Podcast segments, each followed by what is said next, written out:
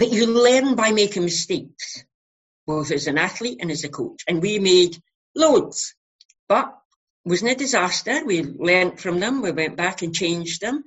And, and I say this to everybody in my squad. You don't learn by winning anything. You learn from your mistakes.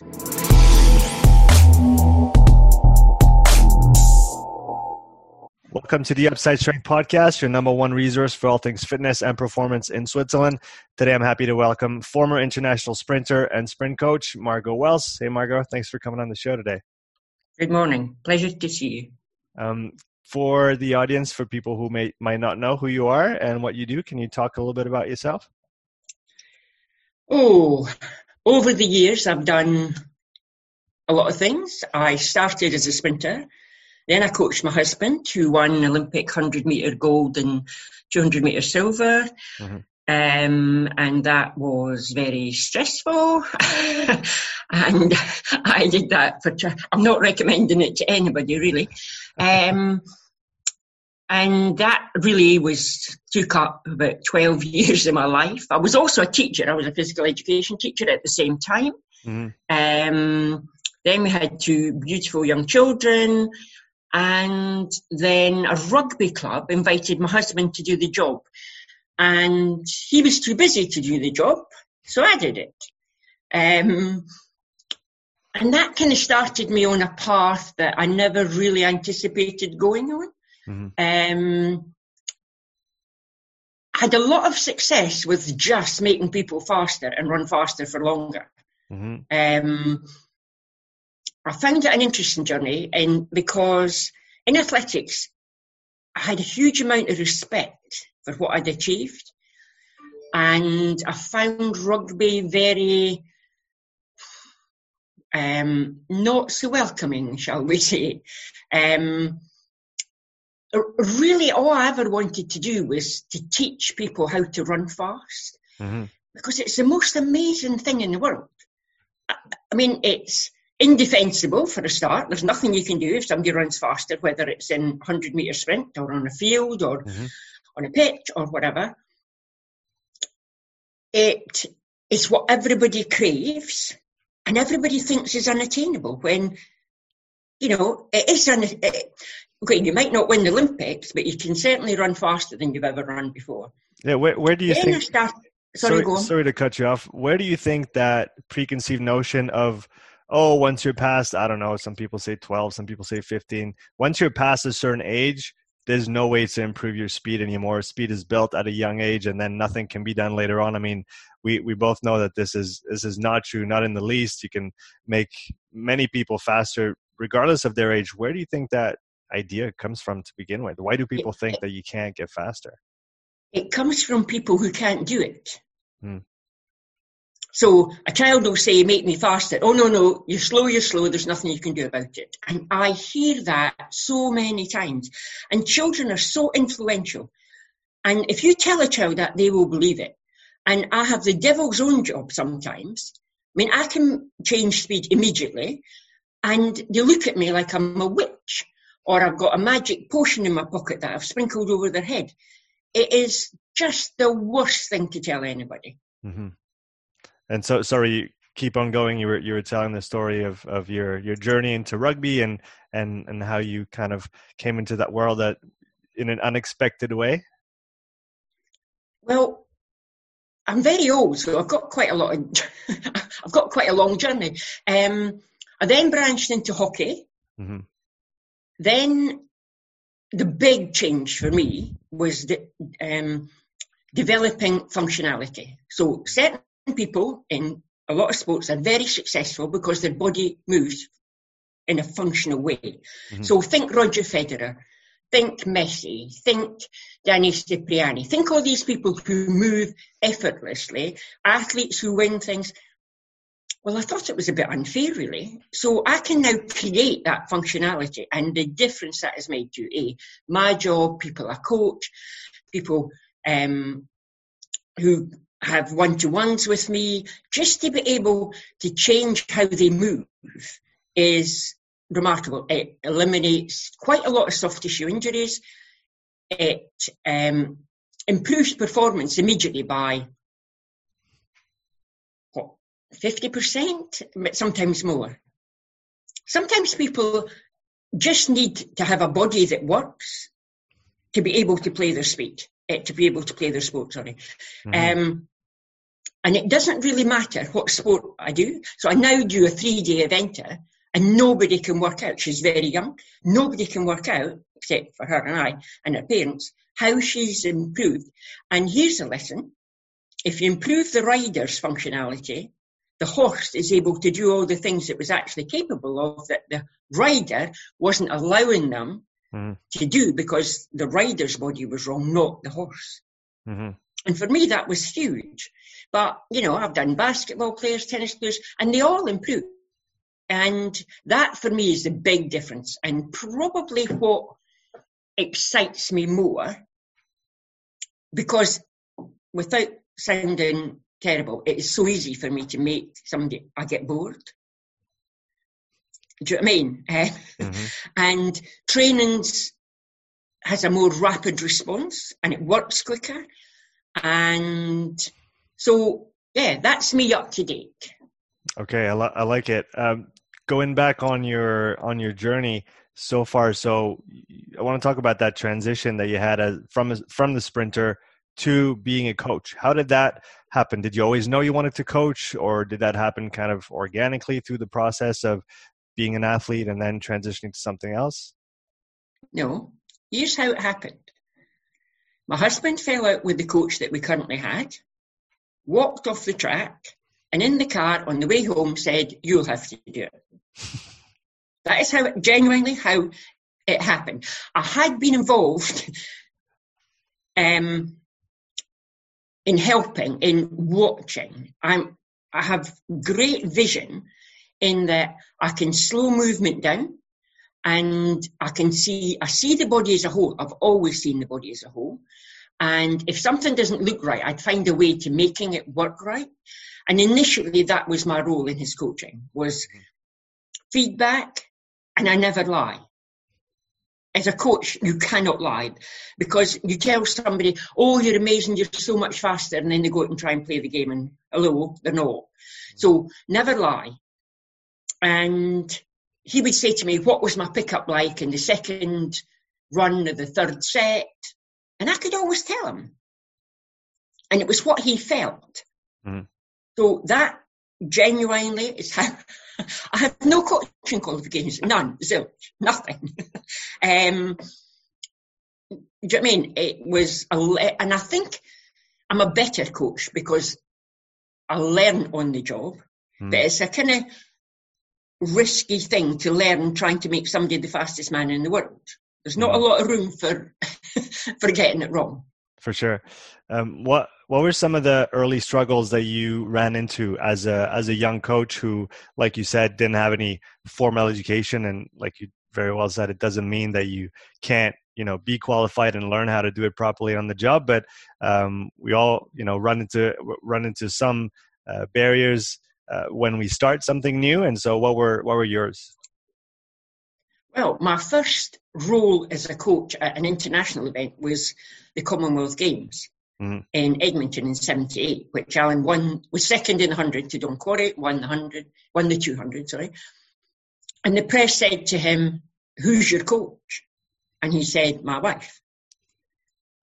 And you know what the press are like. They'll ask the same question in a different way because you haven't given them the answer they wanted. Mm-hmm. So they would say, no, no, no. Yes, who is currently looking after your athletics? He said, my wife. And that in 1978 was totally revolutionary. There was no wife. There was no woman. Mm-hmm.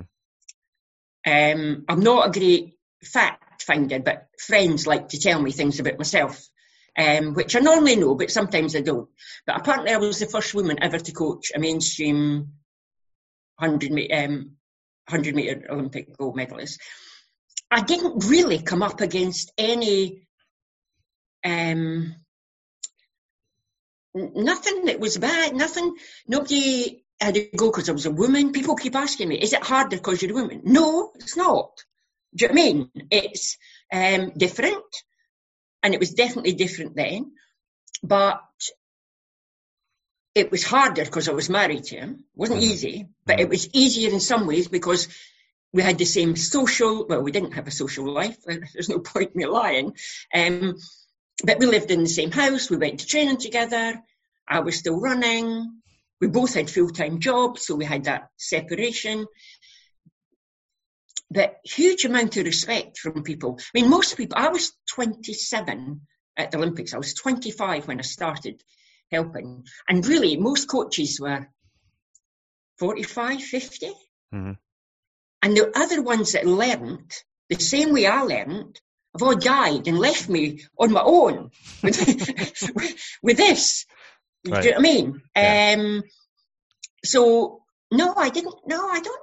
I didn't really come up with any reticence, really. Okay, that's that's good to hear, uh, especially in, in those in those years. I know it's it's come a long way, but it's good to hear that you were able to to kind of make your path at that point in time. What you talked, you mentioned it a couple times, so I want to come back on it. The demands of coaching at the elite level. Um, I think a lot of coaches starting out have the dream to work with elite athletes, and but without really knowing what it entails. What are the sacrifices you have to make? What are the demands of coaching at such a high level? So, could you expand a little bit on that and your experience uh, in that situation? Okay. I knew nothing else but coaching at elite level. It is Mhm. my comfort zone. Mhm. So I didn't know what it was like to coach at a lower level. I had nothing to compare it with, and I had nobody to ask. Um, we use different training methods. So, you know, it was an enigma. Britain had never had a sprinter since 19 something or other. Mhm. Do you know what I mean? Um, so it was a kind of, a, I was doing a lonely furrow, really. Um, but I love elite coaching. But it's not, a lot of people that were associated with us couldn't handle the pressure, couldn't take. Maybe that's where my youth and my inexperience came in handy because I didn't know what what I should have been doing, Mhm. or what it was like to do it, or what it was like to do it at a different level. Because this was all I knew, but I still love and adore elite level coaching. Mhm. Right? I, I, I, I, the, the guys say, Margot, Margot, I'm not quite, I know you're not quite there yet, but we're going to have to get you there and get you there quick because that's what I enjoy watching. Um, but I never found it stressful. I think, looking back, I think people are good at certain levels of coaching. And there's great kids coach, but you need to know when to put pass them on. If you're not comfortable at the next level, it's you know, there's always going to be people involved in people's careers at an early age, whether it's the PE teacher, the you know, the school coach or whatever it is. But you need to know when to let go and pass it on to somebody who does know and Mhm. is comfortable at that level if you're not comfortable. And I think a lot of coaches find that difficult. Well, I've got you to here, I'm hanging on because you'll be famous. I mean, I took on a young kid and he said to me, all his coaches always say to him, now remember mention me in the press. I said to him, you mention me in the press, I'll tell you. Do you know what I mean? Yeah, a coach doesn't do it. I don't do it for publicity. I didn't do it to be well known. In fact, it was more of a hindrance to be well known than it was a help. Um, I don't do it for people to know who I am. I don't. It doesn't bother me if nobody knows who I am. Do you know what I mean? You coach to make somebody better, and sometimes that better is just for them to be in the school first team. You know, sometimes that better is, you know, to play county whatever sport. And then sometimes, if you're really lucky, you're at the highest level. And it did help me having been an athlete. I must say that it did help me being an athlete. Mhm. Um,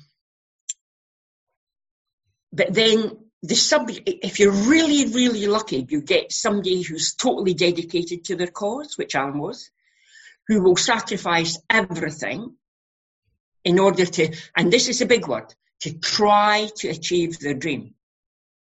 I mean, the Olympics is every four years.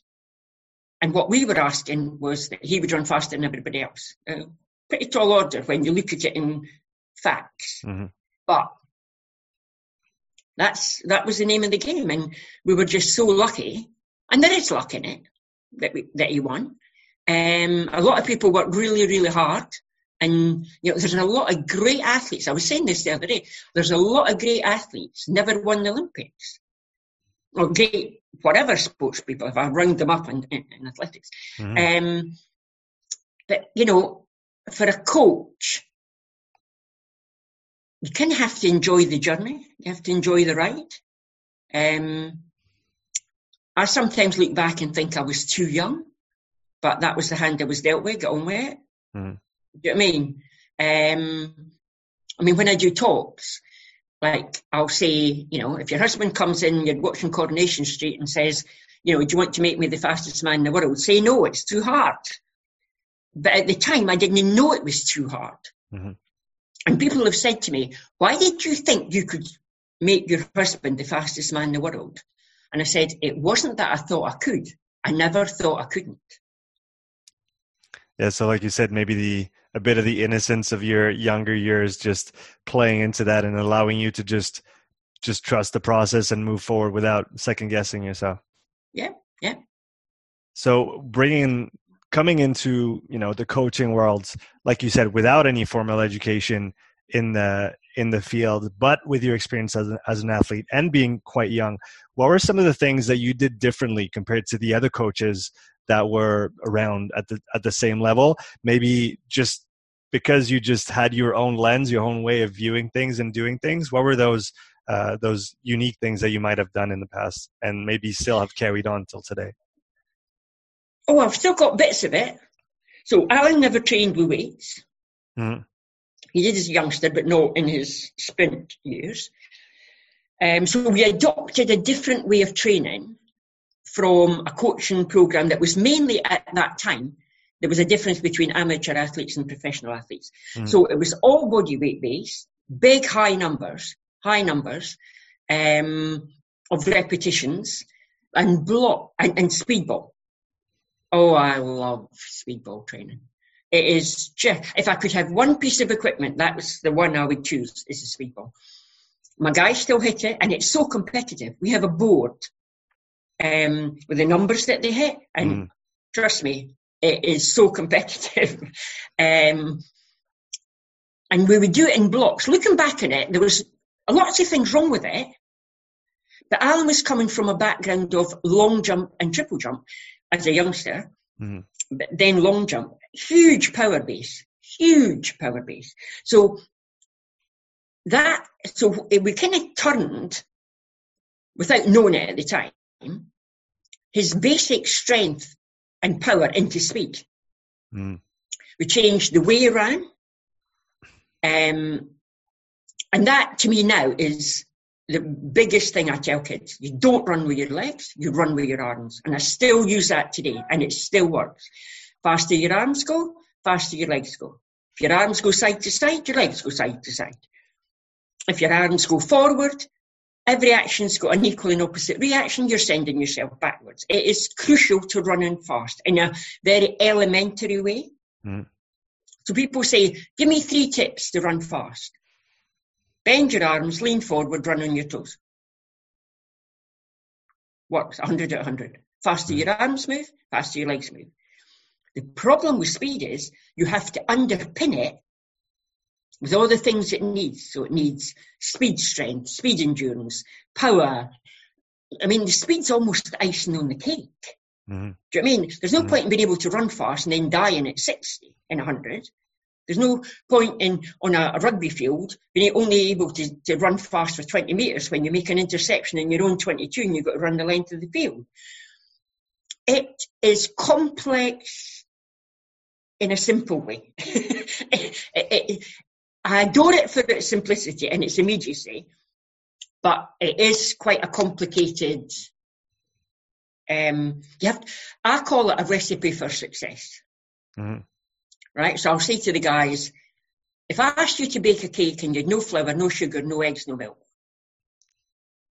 they'll go, well, I can't bake the cake. No, well, you can't perform at the highest level without speed strength, speed endurance, sprint endurance, power, speed. Simple, right? Is... So you need all the, the ingredients of the cake. And the key thing is the cake. Mm. If the cake's not strong enough to hold the icing and the cherry on the top, the whole thing collapses and you get injured. See, it's simple. Right. So the the analogy of a strong base to build upon. Uh, you you mentioned the background of of your husband being a, a jumper to begin with. Yeah.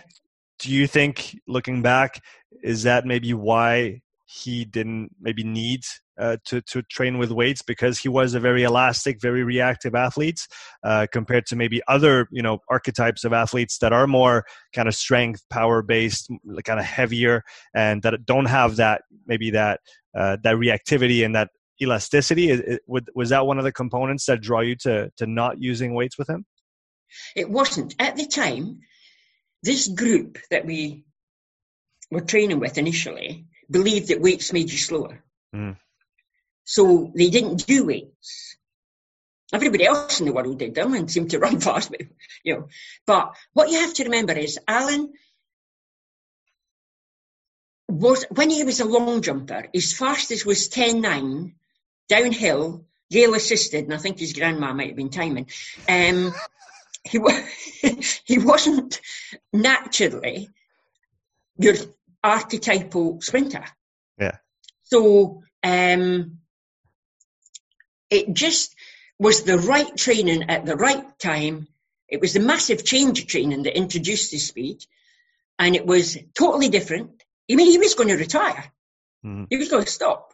I mean, he was 24, and think back, 1976, 24 as a sprinter, you were ancient. Not now, thankfully, but then you were. Mm-hmm. So it was just it worked for him. That's the easiest way I can tell. Is I mean, it was like not using blocks. Why did we not use blocks? Because we were in a big group initially of people sprinters, and there was too many. You to keep measuring your blocks, picking them up to let the next group. And we thought, oh, to pop this, and found we could start just as well without them. Mm. But then the IAAF thought otherwise, and so brought in a new rule for the Olympics, which was fine. It wasn't difficult. We'd used them before. It was, you know, it wasn't the big drama that everybody in Britain thought it was going to be. Mm. Um, but you learn by making mistakes, both as an athlete and as a coach. And we made loads. But it wasn't a disaster. We learned from them. We went back and changed them. And and I say this to everybody in my squad. You don't learn by winning anything. You learn from your mistakes. What did you learn about uh, yourself? Maybe it was a mental thing, maybe it was a physical thing. You need to fix this. What happened? And, you know, that's a key. The thing is, you can't take your head out the, the athlete, be it whatever sportsman you are. Sprinters have a, a certain type of head. So, um, I always say, you bring me the head, I'll give you the body. That's it, when it's easier. And I'll say to kids, you know when your head wants you to do something, but your body doesn't allow you to do it. How did you know that? They say, because it happens a lot.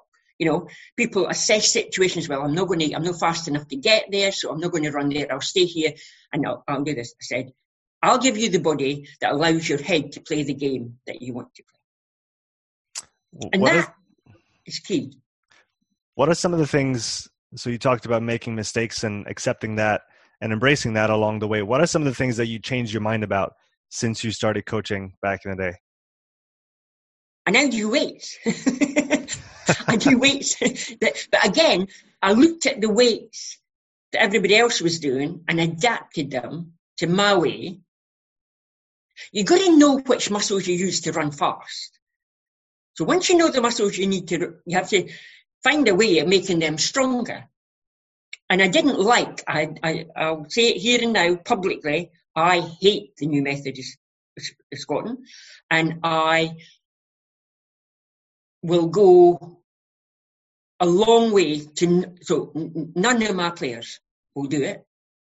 And we kind of have to make up little lies as to why they're no, so they'll say things like, oh, it hurts my back. Well, it does oh, it, you know, it, it's not conducive to running fast. So I have, I do squat, but I squat for speed and speed strength. Mm-hmm. And I activate the muscles. So you need to know the technique. You need to know what muscles you need when you run fast. And you need to then train them in a way that, like, none of my sessions last longer than, oh, on a bad day, 45 minutes if I've been doing a lot of correcting. Right? Warm ups. Why do people warm up for days? They're exhausted by the time they get to the activity. Right? I don't jog ever. We don't, we don't jog to warm up. We don't static stretch. So I developed all this over the years. I changed. And a lot of people said to me, why would you change a, a method of training that was successful? Well, it was successful. But there was a lot of flaws in it. Mm. There wasn't enough hamstring in it. There wasn't enough, you know, the weights were needed to to give more speed strength. And the more I learned about functionality, the more I realised that I had to do different types of weights. But why do people train for an hour? It has to be an hour or two hours. Or well, you can't train for two hours. People can't even think for two hours. Half an hour at the door, gone, boom. Next, it's you know, and everything I do on a on a track, on a field, is 100%. What is the point in running slowly? So I don't do volume. Not my rugby players, my football players, my hockey players do not do tempo running. We don't do volume running because when you go and do the activity, now you've pressed the wrong button because I'm off. when you do activity, intensity, you have to train with intensity, not volume. So do running slowly is. I haven't found a good use for running slowly, to be honest. Yeah. So, like you said, you know, you have to run fast if you want to run faster. Do you then yeah. do you then leave all the conditioning to the sport itself and to the the sports coaches, and you deal really specifically with the the speed portion of things?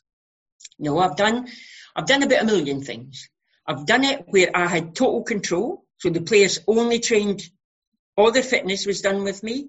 Mm-hmm. Um, which, to be honest, if you think about it, you know, clubs are paying these people money and then they give them to me. I mean, it was a huge privilege. Mm-hmm. Was it right? Was it wrong? I think the players abused it, and you know, like I didn't realise my players were saying things like, "Oh, you're rubbish. This is rubbish training, whatever," and everybody thought it was coming for me. So it caused me a lot of angst. It caused me a lot of problems um, over the years. So now I try and fit in. So at the minute, I'm in a very privileged position in that my players at clubs are allowed to do my training within the concept of the club. Mm-hmm. So I Zoom sessions. Sometimes, so I write the session. But the guys always have done a prolonged period of training with me so they understand the techniques and things. So I'll write their programs, they do it at the club. I mean, who else has that privilege? Nobody. I don't know anybody, other co- any other coach that's allowed to do that. So for that, I'm exceedingly grateful. So it's kind of, again, it's evolved over the years. It's gone from total to, I mean, I've walked away a couple of times. I thought, oh, I've had enough of this. I, do you know what I mean? but something always drags me back. What What is it? What drags you back?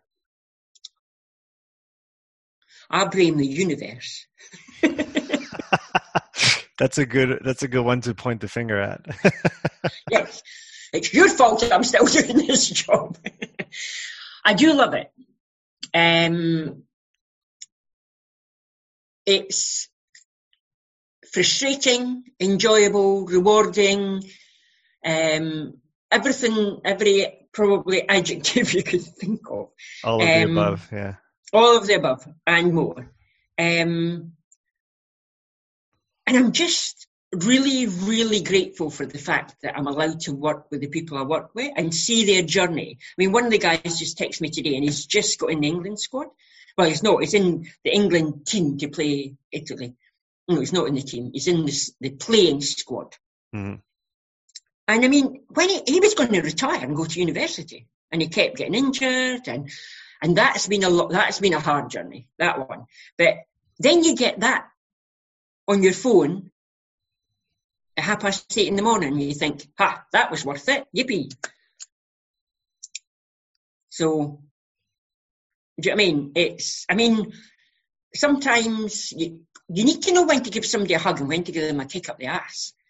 Um, do you know what I mean? And like, you know, I had a young guy and he said to me, I kept picking on him.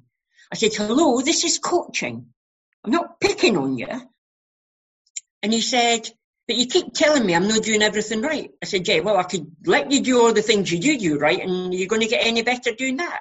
Well, no. I said, no. So I pick on the things that you aren't good at and I make them better, which makes you better. But it's called coaching. Young kids today, they think they know everything. They are amazing. They'll tell you, oh no, I think you've got that wrong. Uh, I don't think so.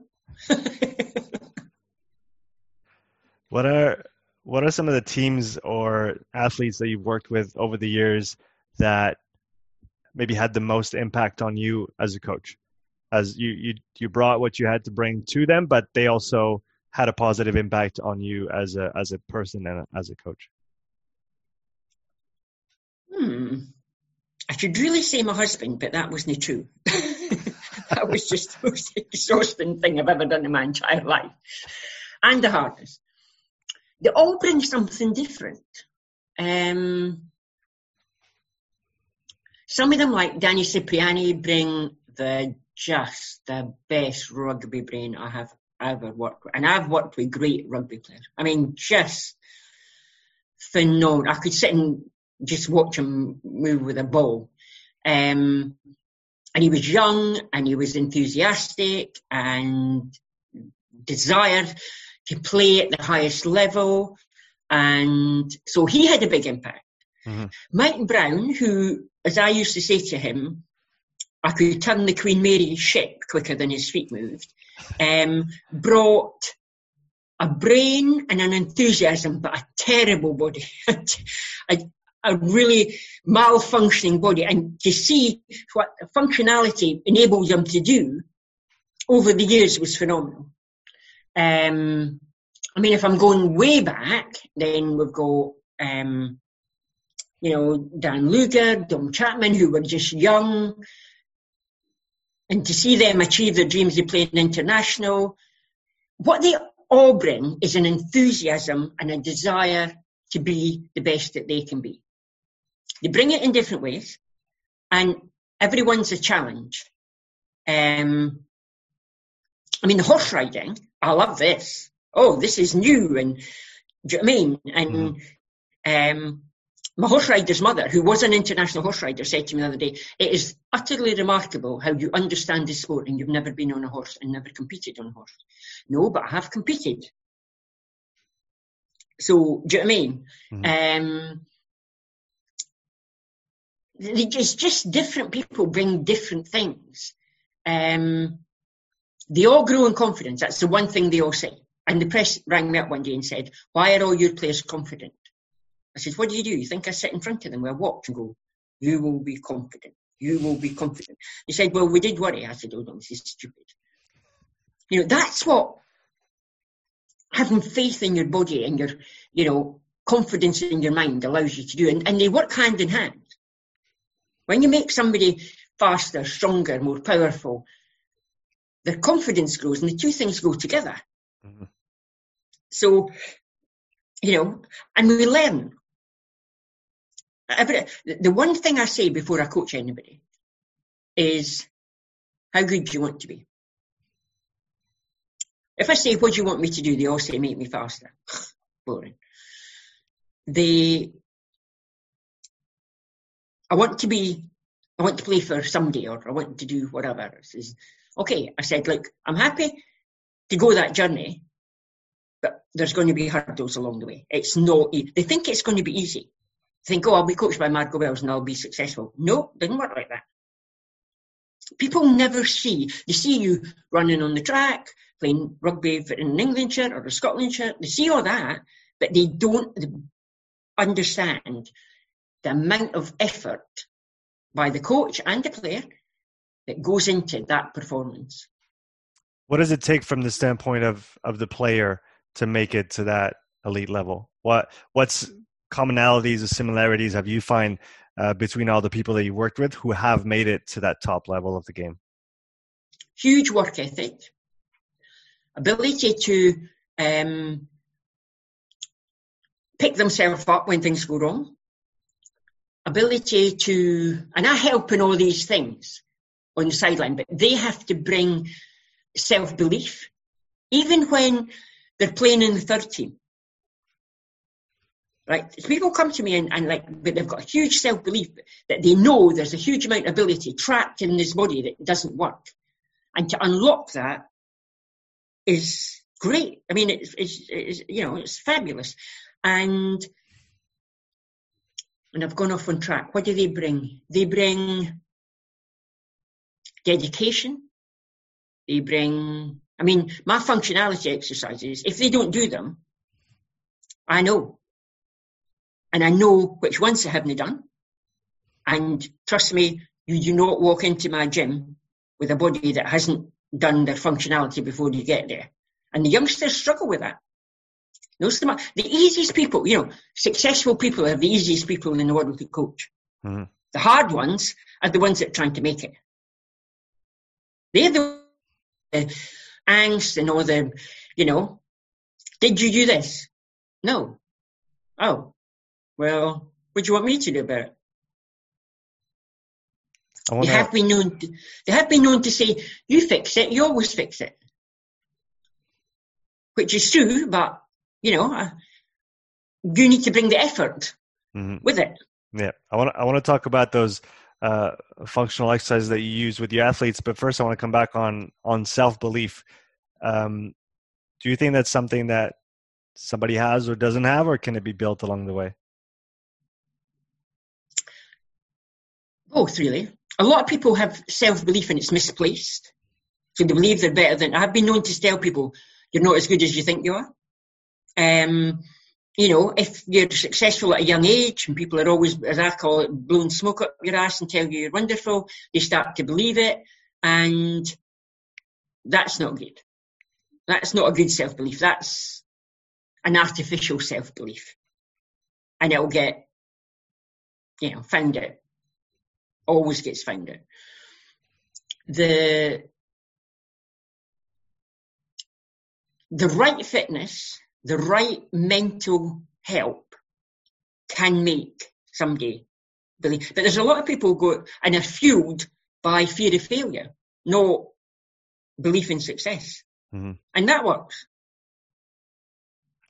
So let's go now into the the exercises that you mentioned that you get your athletes to do now. Those those functional exercises. What do they look like? What are they based on? And what's the idea behind using those? Okay, they're based on, that's, this is the easy bit, they're based on whoever's the best in the world at moving in that sport.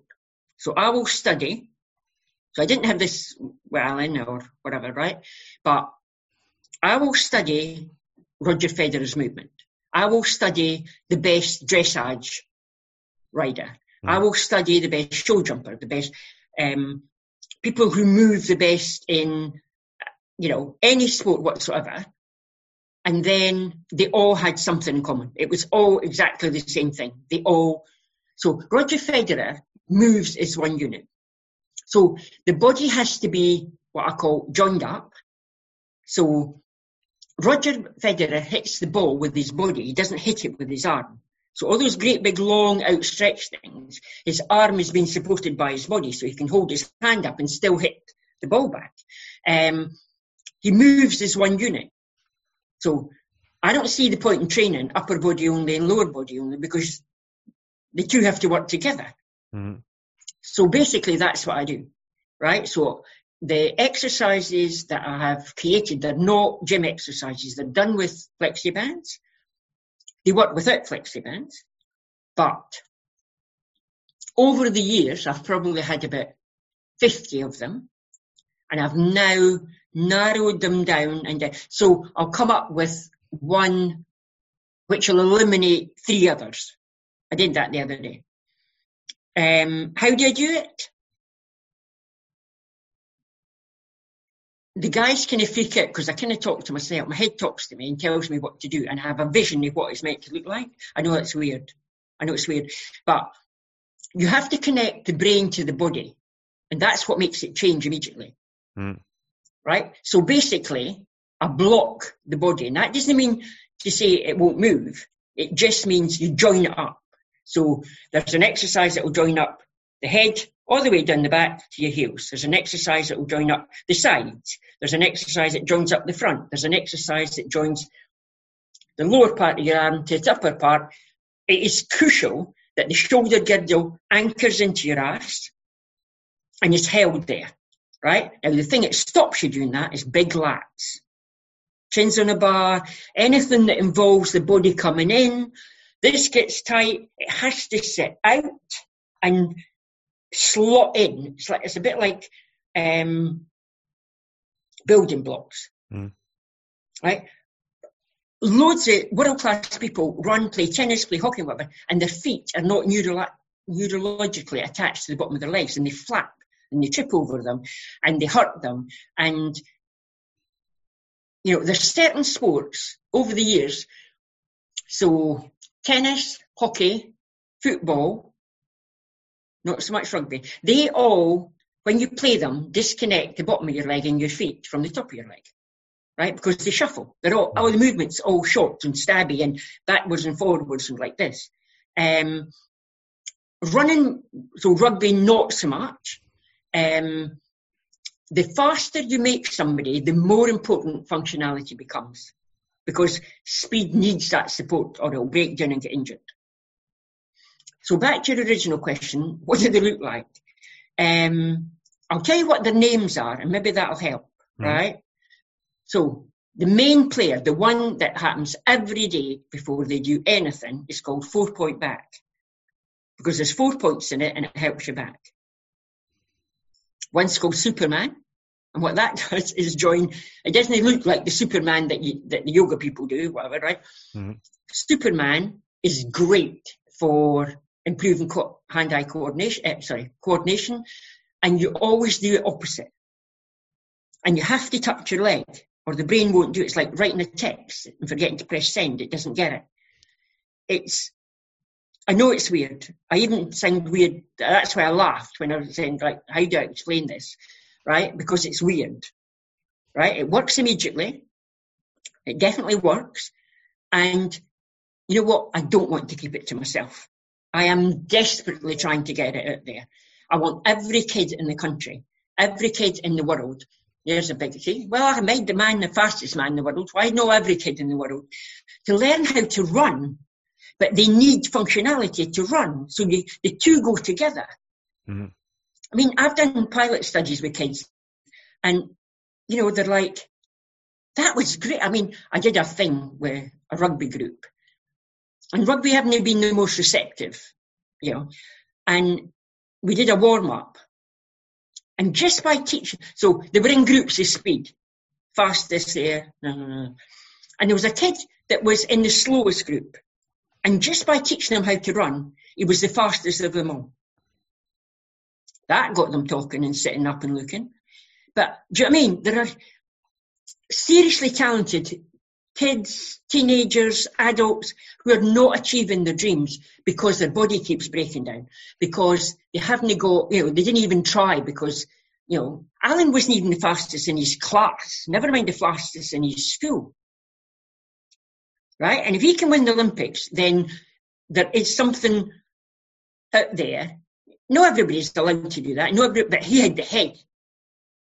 He had the head to win the Olympics more than he had the body when you line up, everybody's, you know, trained the best they can ever do. Everybody's at their fastest. Everybody's, you know, so what separates them? What makes them apart? Why do they hmm. win? Their head. Right? Team sports, you know, you've got, you know, individual sports, you live and die by your own efforts. There's nobody to blame. There's nobody, to, and so it's harder. Team sports, you can say, well, the past wasn't great or something. You've got an excuse. But still, you have to be the best. If you retire knowing that you tried your hardest, became the best, but had everything that you needed. So give the kids the things they need and let them decide whether they want to play sport. You know, mm-hmm. people say to me, oh, kids don't like sport now. No, they, they do. But they don't get any better at it, so they don't do it. They play PlayStation because they get better at it and they achieve on it. You know, give the kids, I, if, if I can do this before I die, I'll be the happiest person alive. This will be a greater achievement than Allan's. Because, you know, it's available there. And I just think, you know, it needs to happen. Yeah, I, I Back wanna... to my functionality. So they're simple. Kids can do them. My granddaughter does them. She's 4 mm-hmm. Right? So they're not, well, see, I say they're no difficult. My guys always say to me, Margot, you never think anything's difficult. Because I have a functioning body. I can do my exercises better than they can do. I jumped the other day, I'm 68 years old, and I jumped up and down, and I said, how come I can jump better than two 17 year olds? And then they all look at me like, oh. Do you know what I mean? Mm-hmm. You know, they're not capable of doing the training I did. And, and again, because I've done it, they kind of go back, well, you, you didn't know how hard it is. What the rugby players say to me is, you didn't get your head kicked in every week. I said, no, I didn't. I said, because I was so fast, I had a lane all to myself and I didn't have to get kicked, my head kicked in. so the functionality is my quest at the minute. I, I it's wanna... what Des- my, desire to give it to people. Mm. I, I want to come back to the, the work that you do with kids and, and the importance of sprinting and running properly for kids. But before that, I want to touch on a point that you mentioned, which is the the mindset in training and the difference between individual sports and and team sports uh, I think personally, I realized that when I transitioned from, I, I, did team sports pretty much all my youth and then did a few individual sports later on. And I found that the mental challenge of just having to deal with that, that you can't just point the finger to the person mm-hmm. next to you or the person on the other side of the pitch. You have to just deal with it. How can we try and bring that more to players, to athletes who are in a team setting, but who could benefit from, you know, raising that that self awareness and just uh, dealing with their own mind and their own things before they try to point the finger to another teammate or somebody on the on the other team. Well, that's fairly simple for me because I have coached the team and um, or the fitness component of the team, and I would just go over and say that that wasn't a bad. Human nature is that you try and throw the blame onto somebody else.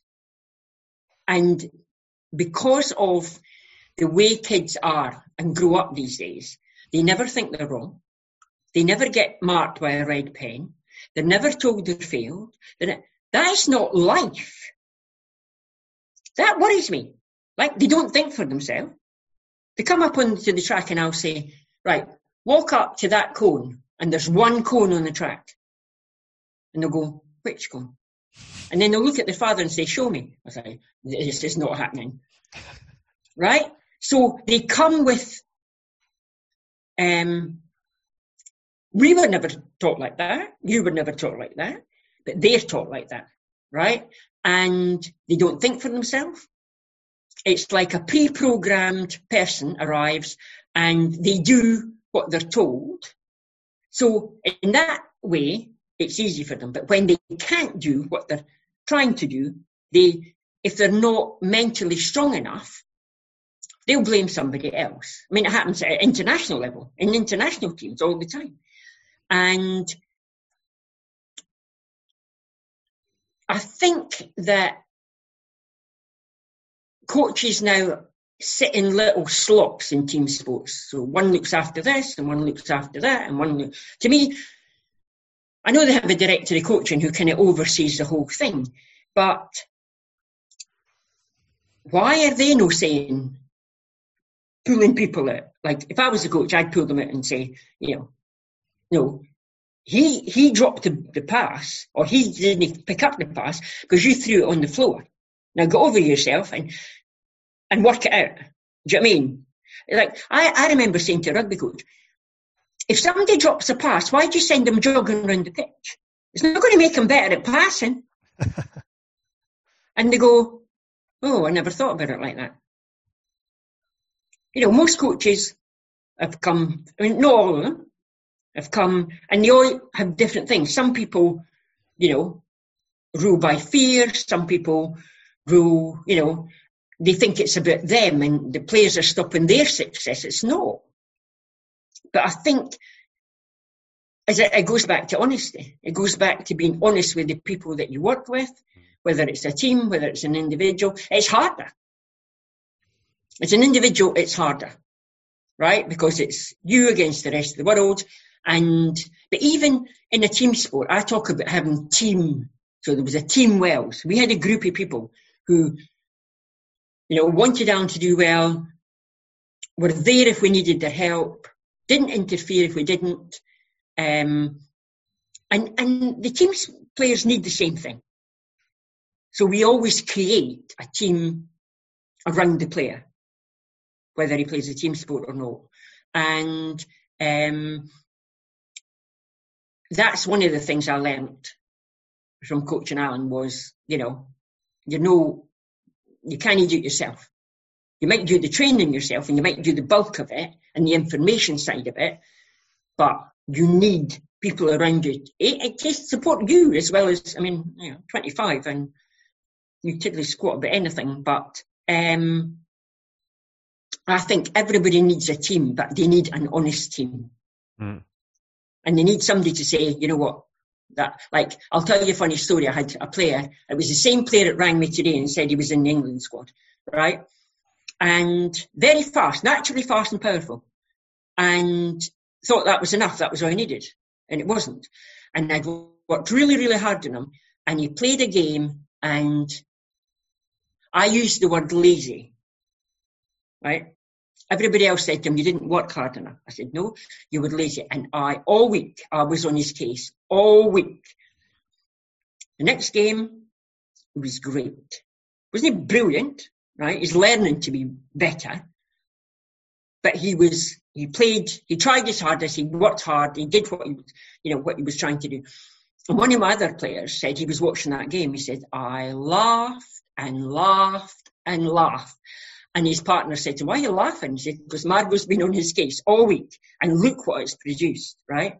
So afterwards I said to him, I knew you were playing going, I'll show her. I'll show her. I can do this. I'll show her I'm better than that. I'm not lazy and whatever. And I was right. I said, I don't care. Do you know I mean? So hmm. sometimes it takes honesty for somebody to see, you know what, you're not working hard enough. You think you are. And I've had people say to me, I'm dedicated to doing this. I, I know what dedication is, and this doesn't look like it. Do you know what I mean? So I think being honest with people and no blowing smoke where it's not meant to be blown is um, is the key to any sport, whether it's a team sport, an individual sport. You have to be honest with yourself, and you have the people around you have to be honest. I like I like that way of uh, of seeing things, Margot. It was a pleasure talking to you. I want to finish with with that one point talking about children and running and sprinting. So, in your in your mind, why should children be taught how to run and how to sprint? Makes them enjoy any sport, whatever it is. Gives them a feeling of, Allan always called it flying. Feels like flying when you run fast. And it gives them an option. It gives them a choice. Teach them how to run, give them a functioning body, and let them do with it whatever they want to do with it. Mm. If it's just playing in the playground, if it's just, you know, the stars will still be the stars because they'll have the right head. But every child should experience what it's like to run faster than they currently run and not get hurt. Margot, it was a great pleasure talking to you today. For for those who want to learn more about what you do, where can they find more information? Well, we have a website called um, Well Fast, where you know my training methods are up there. I'm currently talking to people about trying to, you know, make my information more accessible. So, you know, hopefully that'll, fingers crossed, that'll come to fruition and then, you know, we can produce apps and, and stuff like that. But I'm working on it. I'm not just sitting there thinking, you know, oh, I would like this to happen. I'm actually doing something about it. That's great. Well, I'll I'll make sure to put the link to your website in the podcast description for everybody listening. Go check out what Margot is up to. Uh, Margot, thanks again for your time today. It was a pleasure, Sean. Thank you for asking me to talk. My pleasure. Talk soon. Okay. Bye bye.